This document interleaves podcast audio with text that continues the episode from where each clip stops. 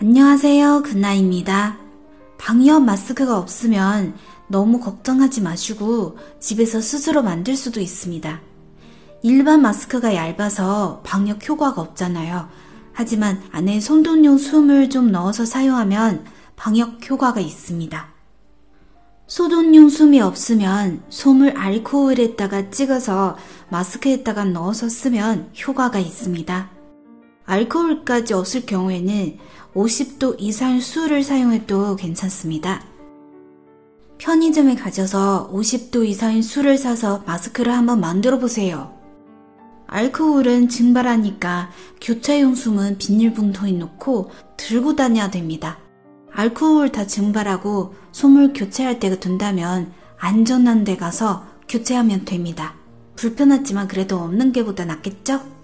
중국에서 코로나 가장 심했을 때 입원을 못하고 집에서 50도 이상의 술을 마스크에다가 뿌려서 코로 빨아들이고 입으로 토하고 이렇게 며칠 동안 스스로 나아지는 환자도 있다고 하네요.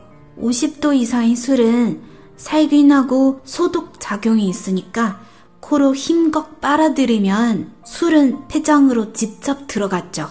마시는 것보다 효과가 훨씬 좋아요. 네, 이제 마스크가 없어서 너무 걱정하지 마시고, 비싸도 걱정하지 마시고, 집에서 스스로 만들어 보세요. 모두 건강하시기를 기원합니다.